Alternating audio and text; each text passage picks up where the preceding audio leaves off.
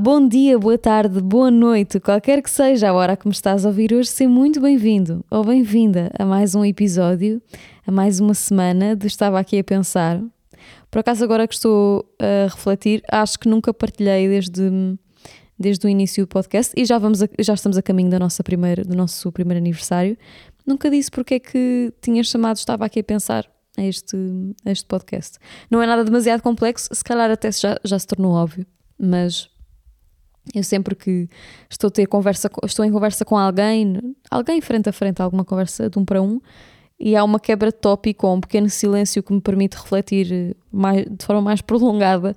Normalmente, quando quebro o silêncio, eu quebro com esta frase. Olha, estava aqui a pensar que.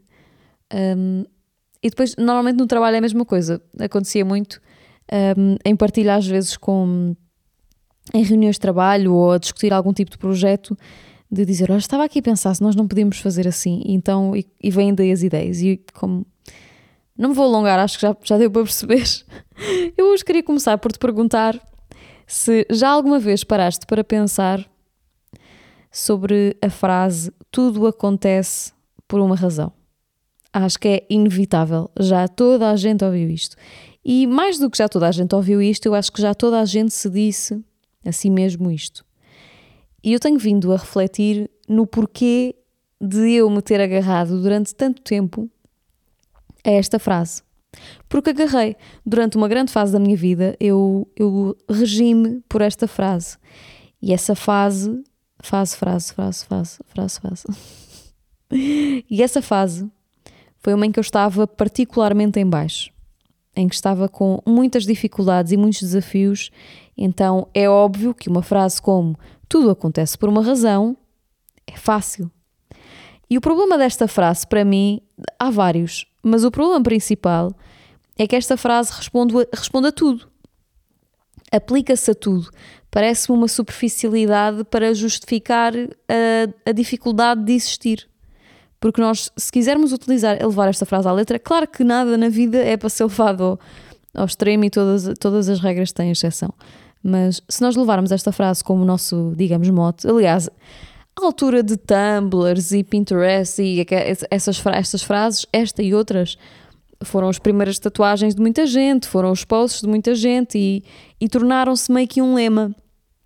E o perigo deste lema, que não é perigo, mas pode ser, sim, acho que é um bocado um perigo, é que se aplica a tudo de forma muito superficial e ao mesmo tempo que a frase quer ter um cunho intenso de a vida tem um propósito maior que nos dá obstáculos para ultrapassar, portanto, isto tem, tem também, também este obstáculo, este desafio vai ter um propósito. Portanto, apesar da, da frase à partida se camuflar como sendo algo muito espiritual e muito hum, filosófico, na verdade eu acho que é exatamente o oposto daquilo que ela representa. Acho que é uma frase muito pouco profunda. Porquê? Porque esta frase, se tentarmos dissecá-la, ela não cabe em todas as realidades e nós aplicamos-la a todas as realidades. Porquê? Porque nós precisamos de atribuir, de atribuir não, nós precisamos de procurar um entendimento Face aos eventos desafiadores e desconcertantes que temos na nossa vida, nós precisamos de qualquer coisa para compreender. Então eu até, até faço uma analogia, pelo menos foi assim que eu pensei, em relação a esta frase e, e à religião para muita gente, porque há também muita gente, apesar de haver pessoas, obviamente, que se identificam com determinadas religiões porque têm uma crença aprofundada, têm fé.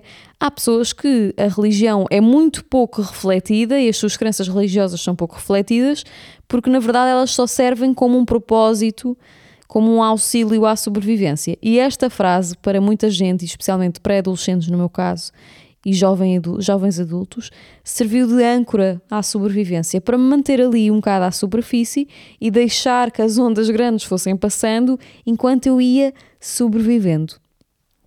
E eu acho que isto está errado, porque é uma frase que não traz nenhum tipo de reflexão, porque parece que é uma resposta pense rápido a tudo. Porque se tudo acontece por uma razão, então mais vale esperar, porque isto vai ter o seu propósito. E eu não sei, eu não, nós queremos ter sempre uma, uma sensação de ordem, não é? No caos que é a vida. Nós queremos sentir que controlamos ou ter um consolo. Lá está, outra vez a analogia da, da religião. Então, nós acharmos que tudo aquilo que acontece connosco, ou a nós, ou aos nossos, ou à nossa volta, que tudo foi, foi feito ou, ou aconteceu com um propósito maior, por uma razão que nós ainda não compreendemos, mas vamos compreender no futuro traz-nos essa sensação de controlo ou até um certo consolo de que não faz mal que agora doa, porque a seguir vai deixar de doer. Portanto, esta perspectiva também de amenizar o sofrimento.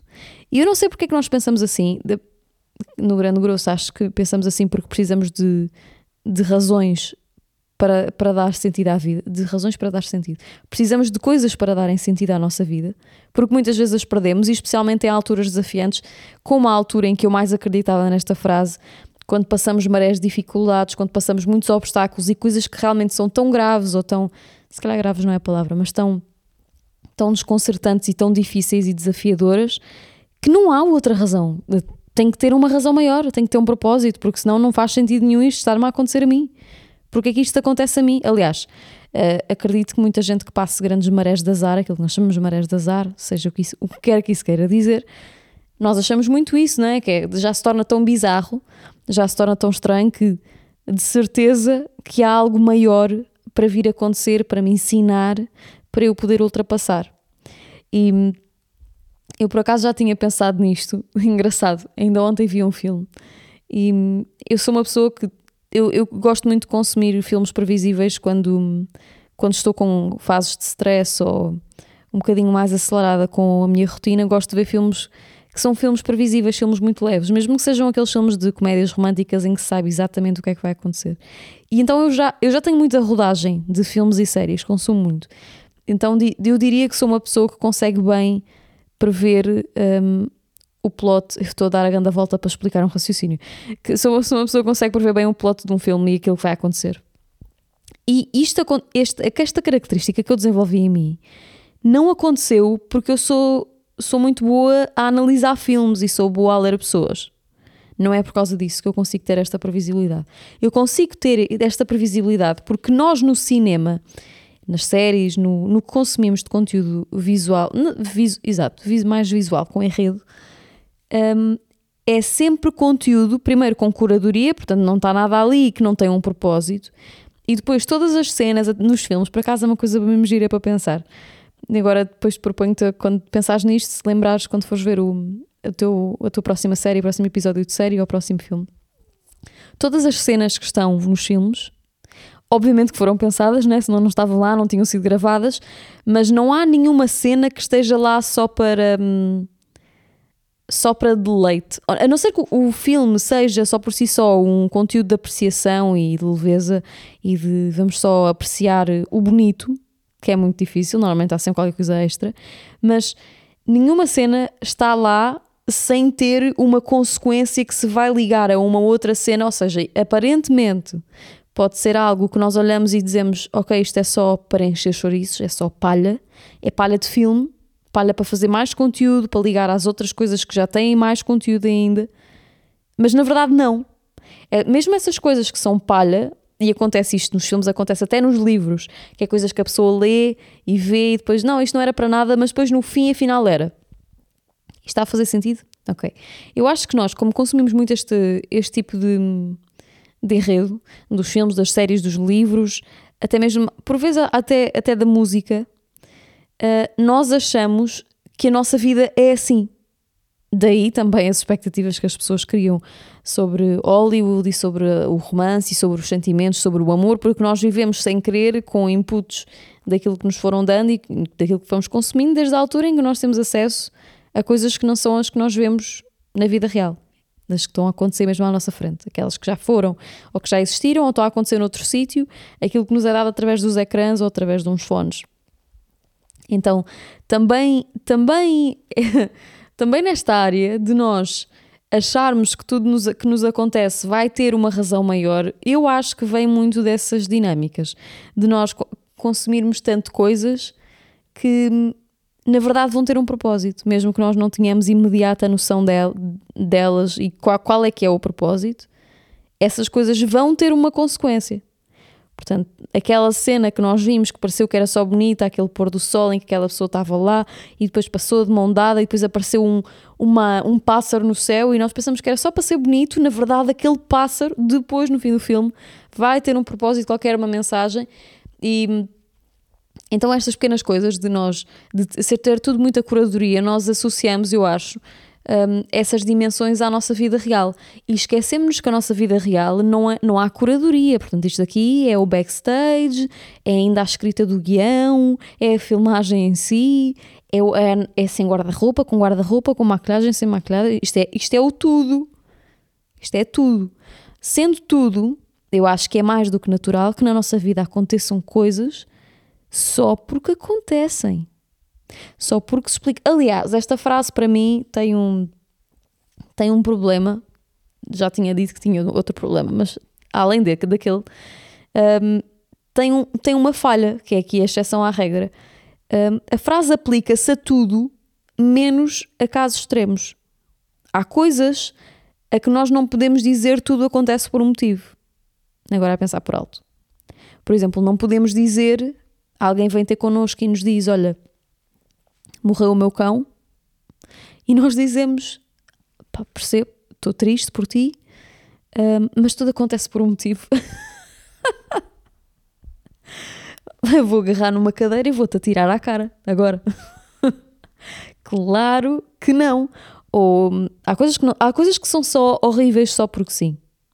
E o só porque sim não é para. Hum, uh, dessignificar as coisas, não é para deixá-las só passar porque são porque sim, não é, não isto não é uma desculpa para não refletir sobre as coisas, muito pelo contrário. É para refletir mais sobre as coisas e não lhes dar um só não, isto vai ter um motivo mesmo que eu não o compreenda. Não, não. Nós podemos compreender porque é que ela aconteceu, não temos é que dizer que ela acontece por um motivo maior, porque às vezes não é um motivo maior. Aconteceu porque é a vida a acontecer.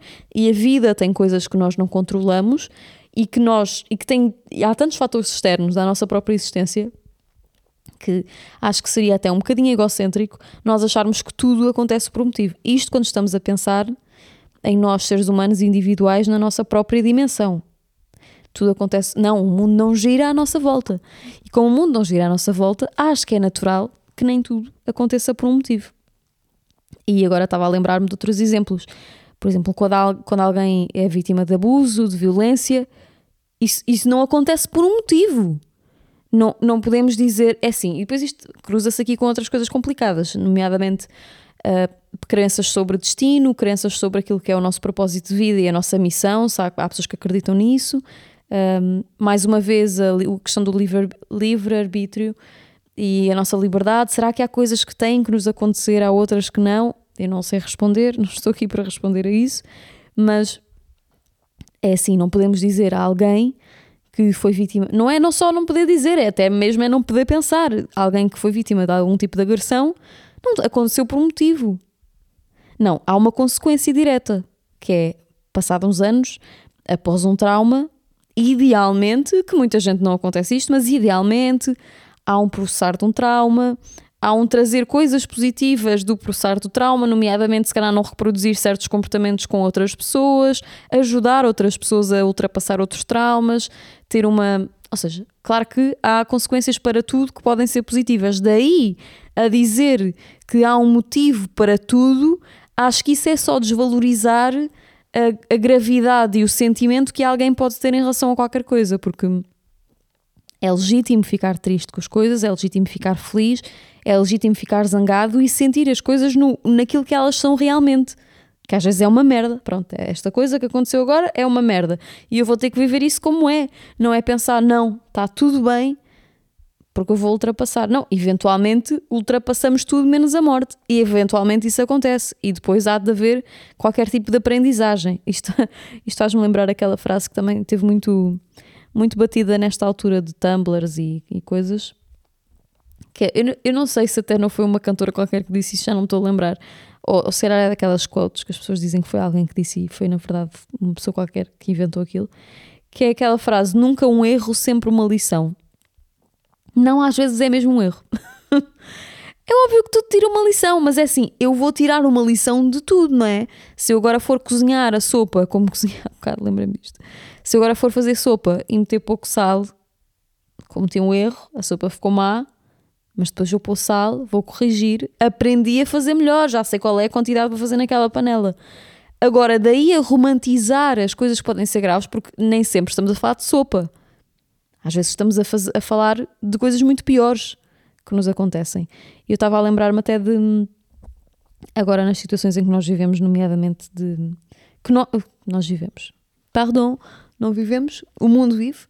Situações de, de guerra e no Covid, isto era, isto era uma coisa que me vinha à cabeça muitas vezes durante a pandemia. Esta ideia de que tudo acontece por um motivo, e eu pensava assim: oh, alguém me pode. Para alguém se pode sentar aqui ao meu lado e explicar-me qual é o motivo, porque é um desastre coletivo, não é? É um desastre coletivo. E se formos a pensar que tudo acontece por um motivo, parece-me um bocado estranho pensar que toda a gente do mundo passou, está a passar por algo por um motivo, está a passar por algo semelhante, portanto, a mesma coisa que está a acontecer a toda a gente, para uma consequência que à partida vai ter que ser diferente porque toda a gente é diferente. Ou o quê? Esse motivo é coletivo também. Mas sei, porque realmente havia muito. Ai, tenho um pelo aqui no, no microfone. Porque realmente havia muito esta ideia de que hum, havia uma aprendizagem maior e que nós, enquanto coletivo seres humanos, iríamos ter que tirar uma aprendizagem sobre como nos relacionar, como cuidar do planeta, como lidar com a saúde, isto de forma coletiva, e que isso iria ser uma força maior que depois da pandemia iríamos aprender. Mas isto não, isto não deixa de ser um bocado a espiritualidade e as crenças individuais de cada um, não é? Porque, na verdade, uh, eu continuo a olhar e observando, agora com uma reflexão aprofundada e tentando distanciar-me da parte da espiritualidade, não sei qual é o grande motivo para as coisas acontecerem. Às vezes elas não prestam, são mesmo assim. E catástrofes, guerras, como é o caso, guerra, vamos, vamos à Ucrânia, ou, ou até à Palestina, se calhar agora uma, uma coisa mais presente em nós, provavelmente, e vamos, não, olha, tudo acontece por um motivo isto, isto vai passar. Tudo acontece por um motivo. Na verdade, isto é só para vocês tirarem uma lição sobre isto. Eu, eu pergunto-me, mas que lição é cá para tirar sobre isto? Ou será que as, as pessoas que estão a tirar uma lição disto são as mesmas as pessoas que deviam tirar uma lição sobre isto? Será que isto não está só a acontecer porque a vida é demasiado caótica e, há, e tem demasiadas coisas que nós não controlamos e nós temos nós queremos atribuir significado a tudo, porque nós não aguentamos viver sabendo que há coisas que podem não significar nada. Há coisas que podem só ser. E mais uma vez, isto parece que apela um bocado ao, ao não querer overanalyze as coisas que nos acontecem. Não, não vou, não vou aprofundar porque não, não, é o contrário, é só é, é pensar profundamente sobre as coisas e concluir que elas aconteceram, nós conseguimos tirar qualquer sumo mas muitas vezes não tem grande coisa para sair de lá. É só um limão seco. é só um limão seco. Nem tudo. E se ensino. Porque eu acho que nós não estamos a ser verdadeiros quando achamos isto, que tudo acontece por um motivo. Porque isso insinua que tudo o que acontece é justo. Pensa comigo. Se tudo, se tudo acontecesse por um motivo, para, neste caso, se tudo acontecesse para chegarmos a uma, a uma conclusão, a uma aprendizagem, um, a uma reflexão mais positiva, um motivo. O motivo é, é porque aquilo tinha que acontecer. Então estamos a assumir que tudo aquilo que nos acontece, agora falando de nós enquanto individuais, estaríamos a assumir que tudo aquilo que se passa connosco é justo. Eu acho que nós conseguimos. É assim, eu consigo, não sei se tu consegues, mas eu consigo olhar para coisas que já se passaram comigo e já se passaram na minha vida, que eu olho e ainda hoje penso: isto não foi justo. Isto não fez sentido. Eu ainda não compreendo porque é que isso me aconteceu. Sei que faz parte da minha história, aceito e abraço isso como sendo parte da minha história e certamente que hoje trago algum tipo de análise sobre alguma coisa que me possa ter acontecido de cunho mais traumático. Mas daí a dizer que isso era necessário para acontecer qualquer coisa, acho que não. Porque acontece muito, acontece muito, e eu ouço isto muita gente da minha geração, o banalizar do trauma com o pronto, ok, isto aconteceu-me, um, porque os eventos traumáticos são inevitáveis, podem, podem acontecer, uh, não controlamos a nossa vida, tem muitas coisas a acontecer paralelas àquelas que nós queremos, uh, e isto aconteceu-me, e pronto, não faz mal, porque isto fez com que eu fosse a pessoa que eu sou hoje. A pessoa que eu sou hoje, que é uma pessoa bem resolvida, que é uma pessoa que consegue lidar com X e Y, porque senão, se calhar, não seria um adulto tão funcional, ou não seria. Ou seja, como se. Isto realmente. Eu, eu, eu tenho receio de não me estar a conseguir explicar bem. Mas é como se. Um, se banalizasse, se, se tornasse aceitável experienciar certas coisas, porque ao menos isso fez-nos crescer. E eu pergunto não podíamos ter crescido na mesma sem passar por isso? Não podemos ter só a parte boa. Sim, claro que, claro que podemos. No mundo da fantasia, em que ninguém passava por traumas, ninguém tinha marcas da vida, marcas difíceis. Ok, mas o que eu quero dizer é porque é que nós olhamos para os eventos traumáticos, traumáticos de uma forma tão corriqueira ao ponto de pronto, isto aconteceu-me porque houve algo maior para me ensinar por exemplo, uma sei lá, uma pessoa que teve uma infância muito difícil e que teve necessidade de um, ajudar muito os próprios pais e assumiu um papel muito adulto. É, acho que é uma coisa muito comum uh, na nossa geração. Uh, pessoas que assumem papéis, de paternidade e maternidade em relação às figuras que deviam ser efetivamente os pais e as mães. Um, e que depois tornam-se adultos muito funcionais, muito controladores das coisas, aquelas pessoas que se diz que cresceram muito rápido, etc. Uh, pronto, ainda bem, não é? Porque tudo acontece por um motivo. Pronto, isto aconteceu para aquela pessoa se poder tornar uma pessoa com mais clareza sobre as relações humanas e sobre os papéis de cada um nas famílias e no, nas interações interpessoais. Agora pergunto-me: faz sentido observar uh, um, um contínuo traumático no crescimento daquela pessoa como algo com propósito, quando se pode só analisar como isso foi horrível e isso tem que se reconhecer que foi muito mau. E não, não é ainda bem que te tornaste essa pessoa. Não, tu és essa pessoa porque aconteceu, és isso, não controlaste isso que aconteceu. Ai, já foi redundante. Não controlaste, tornaste neste ser humano que é XY, mas não é ainda bem que aquilo aconteceu por um motivo, porque isso fez-te crescer. Não, não, não. É preferível aquela pessoa não ter essas características e não ter crescido. Continuava a ser preferível isso. Portanto, não é fixe banalizar.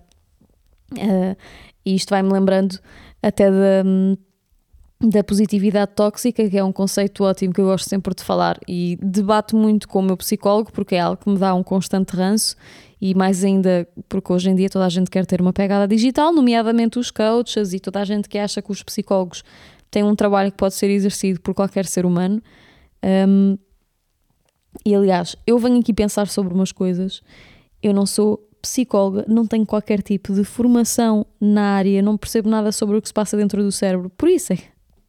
Também eu faço terapia há muitos anos um, e custa-me um bocado ver esta esta nova, este novo setor. Vou credibilizar dizendo este novo, novo setor. Este novo setor de pessoas que gostam de, de tratar do desenvolvimento pessoal e de cuidar da cabeça dos outros. Um, usando clichês. Pronto, e esta frase para mim é um clichê como tantos outros. Aliás, eu falei, eu falei duas frases já, mas nunca erro, sempre uma lição também. Mas esta positividade tóxica que se traz muito nesta era do coaching, de que nós conseguimos, depois de tudo, construir por cima dos escombros e tudo tem uma lição, não é? Tudo tem uma lição. Eu comecei um novo negócio, sou empreendedora, comecei agora qualquer coisa de nova, pá, deu merda. E não faz mal, porque eu agora passo por cima e isto impede as pessoas de viverem o luto, de ficarem tristes, de abraçarem emoções, porque depois cria-se esta ideia de que não se sente raiva, não se sente tristeza, não se sente zanga. E eu própria já houve muita, muito, muitas vezes em que eu sentia isto, de que pá, se, calhar, se calhar isto me aconteceu, não, eu tenho que passar por cima, porque isto, mais tarde ou mais cedo, eu cresci com isto, isto ensinou-me qualquer coisa, depois percebi que pá, eu preferia ter crescido de outra maneira. ou preferir não ter, não ter crescido, porque não há coisas que acontecem e que na minha cabeça vão ter que ter um significado maior e, e espetacular, e às vezes acontecem só porque eu estava naquele contexto, porque aquilo aconteceu, e isto faz-me lembrar uma história Uh, pá, isto, isto é mesmo uma história caricata. Eu no, em 2020 e 2021 Eu acho que foi em 2021 ou em 2020. Bom, foi ali na altura, estava a bater com o início do Covid. Um, eu viajei para Cabo Verde, levei uma amiga. Não sei, se, não sei se és novo por aqui, mas eu já viajei muito para Cabo Verde e já passei lá grandes temporadas a, a, na Ilha de Santiago. Então, eu, num ano, num desses anos, eu levei uma amiga minha a visitar e, e passei lá umas, umas duas semanas. Umas duas semanas, acho que foi duas semanas com ela. E houve um episódio muito caricato que eu acho que aí eu mudei completamente a minha perspectiva sobre aquilo que eu penso sobre o tudo acontece com um propósito. Eu vou tentar ser, ser breve. Eu falho sempre, sempre que eu digo vou tentar ser breve, depois pronto, gravei um episódio de podcast no WhatsApp a mandar, numa conversa com alguém. Uh, pronto, mas aqui estou mesmo a gravar, portanto, olha, boa viagem. Um, ora, então, ela foi ter comigo, foi ter comigo, não fomos as duas juntas para Cabo Verde e houve um dia que nós estávamos numa zona da ilha um, que estávamos de visita, estávamos num, numa ONG a dar uma, uma pequena formação e algumas alunas da ONG queriam nos levar a visitar uma zona muito perto, na mesma terra, mas muito perto, que fazia umas piscinas naturais e, e queriam nos levar. Nós tínhamos um carro que, que tínhamos alugado e, e acabámos por dizer: Ok, vamos dar a formação e vamos, e vamos acompanhar-vos. E então fomos com os, com as raparigas e depois estava muito, muito vento, estava um grande vendaval como eu nunca tinha visto ali. O mar estava muito revolto, fazia remoinhos, uma coisa muito assustadora. Então nós acabámos por nem se aproximar, porque as piscinas faziam uma falésia, eram numa zona de uma falésia, que era, tinha-se que descer por umas rochas e depois faziam as piscinas. Então nós acabámos por ficar mesmo, mesmo à distância, deixámos o carro longíssimo, nem sequer nos aproximámos, porque eu sou, eu sou, tenho muito respeito uh, aos avisos de, da vida para não, para não me colocar em perigo. Estimo muito a vida, portanto evito essas coisas. Então acabámos por não conseguir ver as piscinas, mas fomos colocadas naquele contexto em que estava um, um vento muito grande, estava muita, muita tempestade no mar e estávamos numa zona muito deserta. Pronto, aquilo não tinha, tinha duas ou três casas, era fora de civilização em si. Então e nós estávamos a, a, a sair, um bocado desapontadas com não termos conseguido ver nada e e trazíamos as meninas no carro, vinham connosco, acompanharam-nos, e quando estávamos a sair desta zona, um, começámos a ver um grande alvoroço em direção da falésia, muitas pessoas a começarem a aglomerar-se, isto já se sabe, quando se aglomeram multidões, normalmente é catástrofe. Começam a ouvir muita gente das poucas casas que haviam, começam a correr muitas pessoas de casa e a, a correr em direção pelas pedras, por tudo em direção à falésia. Portanto, estamos a falar de uma zona sem população, com, com, muito pouca população, sem, com estradas terra batida, nós tínhamos que conduzir muito devagar porque o, o carro batia todo por baixo e ouvia-se muitas pedras. Um, Portanto, ali haver, uma pessoa, pessoas com carro era uma coisa completamente fora de tudo. Nós, na verdade, só fomos porque tínhamos carro, senão nem tínhamos dito que era longíssimo. Um, então, nós estávamos a ver aquela confusão e eu lembro-me ter comentado com a minha amiga na altura, até lhe disse: Olha, um, pá, isto houve qualquer problema aqui, é de maneira que é passar rápido, porque senão nós vamos acabar envolvidas nesse problema, qualquer que tenha sido e porque eu sou uma pessoa muito sensível a, a desastres alheios e tenho sempre necessidade de intervir. Um, então eu, eu preferi, não, preferi não ter consciência e optei conscientemente por eh, ignorar o que estava a acontecer para não me sentir obrigada a ajudar, porque isso é, é o, é, faz parte de mim, é, assim, é assim que eu sou. E as moças que estavam no carro connosco, que viviam ali, começaram a dizer-nos: Ah, parem o carro, parem o carro que, que, precisamos de ver o que é que é, aconteceu qualquer coisa ali. Pois, isto, se estivesse sido em Portugal, é, é igual e qual. Isto em todos os países é, é, transversal. Quando há qualquer coisa a acontecer, há aos curiosos, há os que acham que é alguém da família, há os amigos, isto é mais do mesmo. Nós parámos, deixámos as meninas sair e eu disse: Olha, vamos esperar uns minutos até elas voltarem para as levarmos a casa, porque elas ainda estavam um bocadinho longe, e depois vamos embora. Pronto, elas foram ver, nós não temos que ir ali ver o que é que se passou.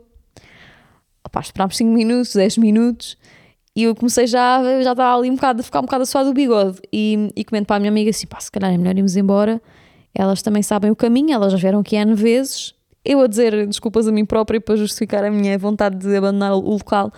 E, e disse: vá, vamos andando. No momento em que, eu, que nós íamos começar a arrancar para sair, as moças vêm a correr lá do fundo, portanto, isto ainda a virem a correr da falésia por pedras e mais pedras, vêm a correr a dizer: vocês têm que, têm que ajudar, têm que ajudar, o homem caiu ao mar, caiu ao mar. Bom, o que aconteceu? Uh, estava um senhor, isto é mesmo uma história caricata, estava um senhor uh, de lua de mel, no primeiro dia de lua de mel, com a sua esposa à beira da falésia, à beira, aparentemente não assim tão à beira, a tirar fotografias ao mar, a usufruírem do dia após o, após o casamento. O senhor era militar, tinha, estava de férias porque ia casar, ia de lua de mel, e estavam no primeiro dia. E eis que o homem a tirar fotos aproximou-se demasiado de, do precipício e, com o vento violentíssimo que estava, caiu ao mar.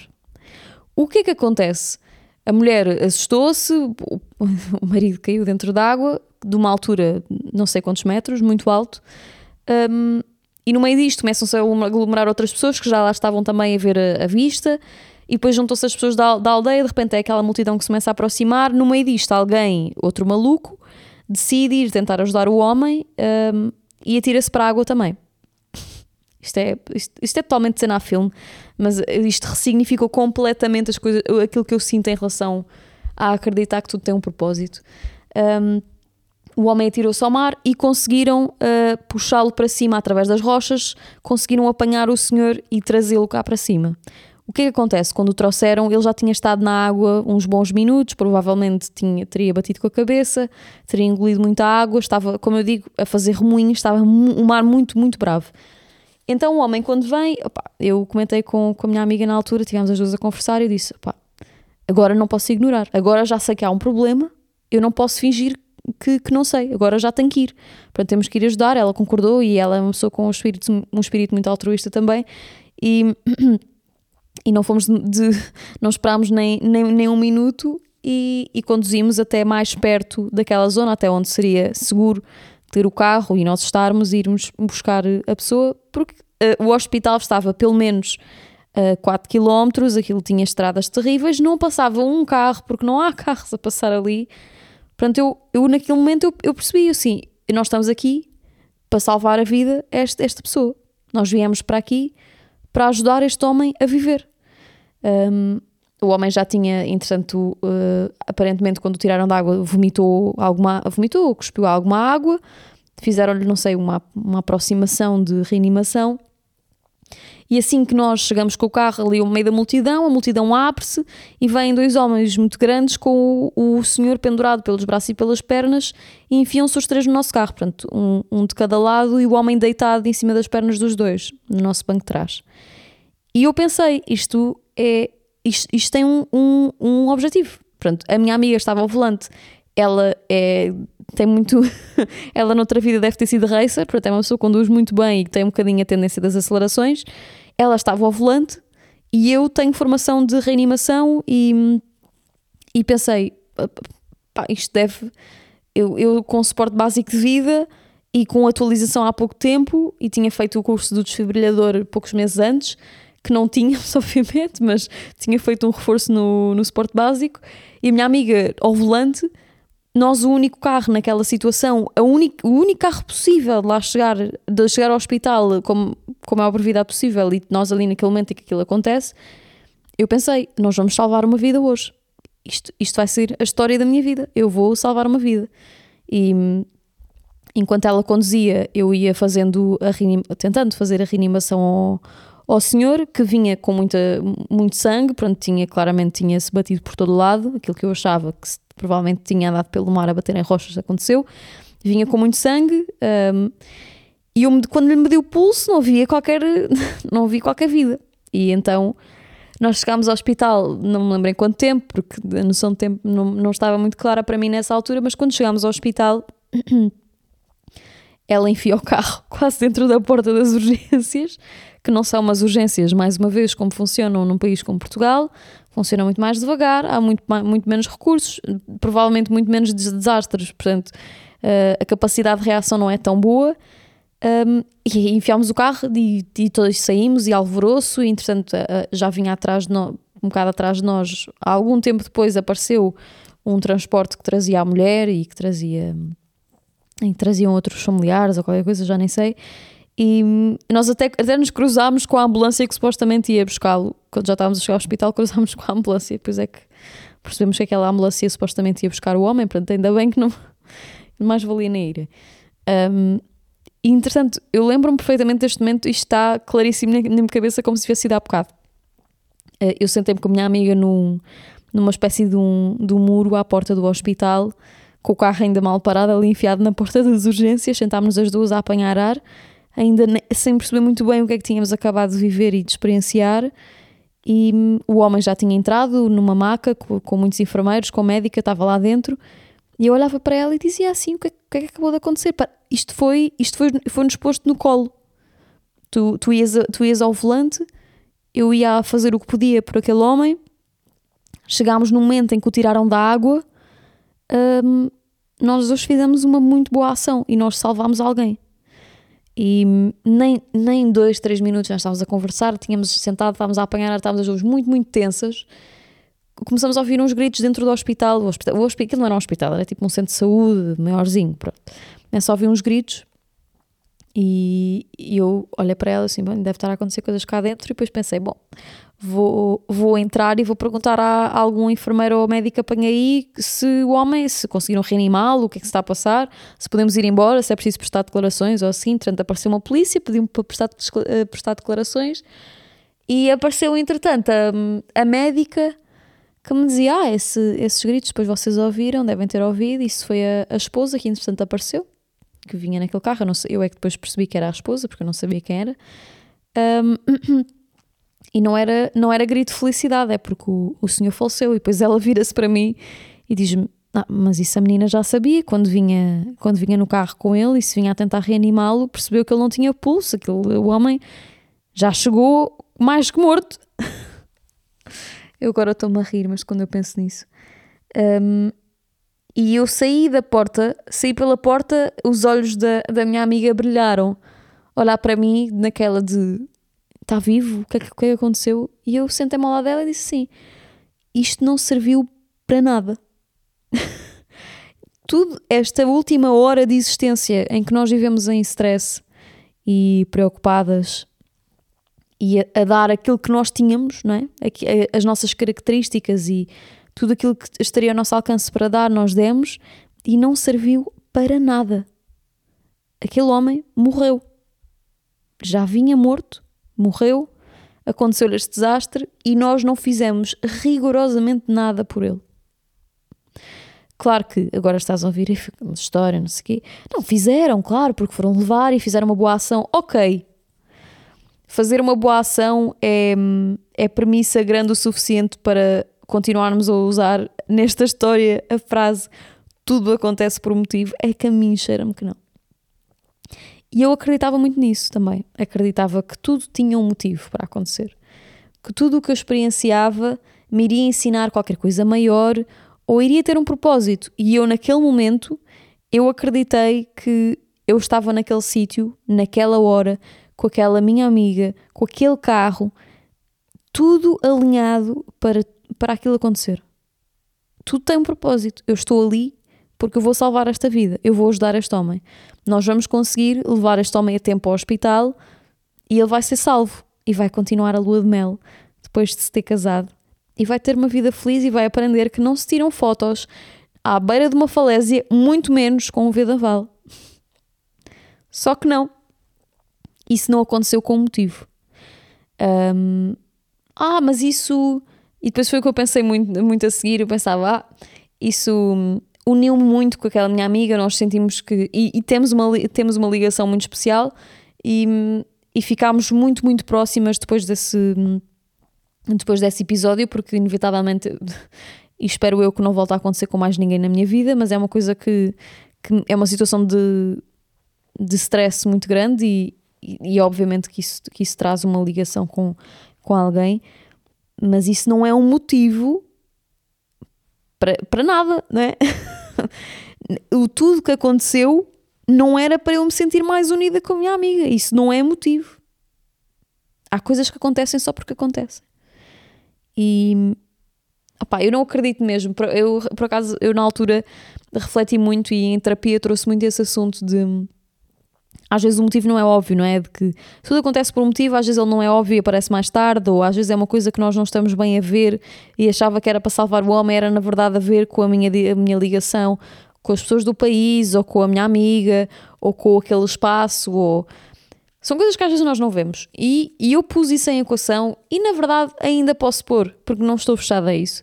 Mas não aquilo que é aquilo que é a nossa necessidade, a minha na altura, que foi de atribuir um propósito à minha existência naquele contexto, saiu completamente tiro furado, não é? E há, há, há, coisas que nós não controlamos. E eu, e eu, quando observo agora para este episódio de longe, consigo reconhecer muito mais facilmente que às vezes é só a vida a ser mesmo muito caótica. E foi uma boa ação. E isso ninguém, ninguém o tira, não é? Foi uma coisa positiva e ainda bem que ajudámos dentro daquilo que poderíamos fazer. Porque tivemos consciência que havia um problema, quando percebemos qual era o problema, pronto, ficámos a ajudar. Mas daí a atribuir um propósito, porque Bom, eu achava isso, se o homem tivesse, acharia isso se o homem tivesse sobrevivido aí, eu ia ser, eu ia ser a rainha, nunca ia gravar 40 minutos de podcast a defender que esta frase é uma bela porcaria, não ia. Mas, bom, porque isso iria mudar completamente o paradigma de todas as minhas outras reflexões, porque era uma coisa tão, tão de extremo que, que iria, iria ter que viver com base nesse, nesse episódio. Mas realmente não, não concordo muito com, com esta frase. Sei que acho que se fôssemos adaptar para há coisas que acontecem com o motivo, seria uma, uma forma de ver a frase bastante mais razoável e mais leve para nós, porque há coisas que eu realmente acredito que já disse realmente tantas vezes, que irritante, que acontecem por um motivo.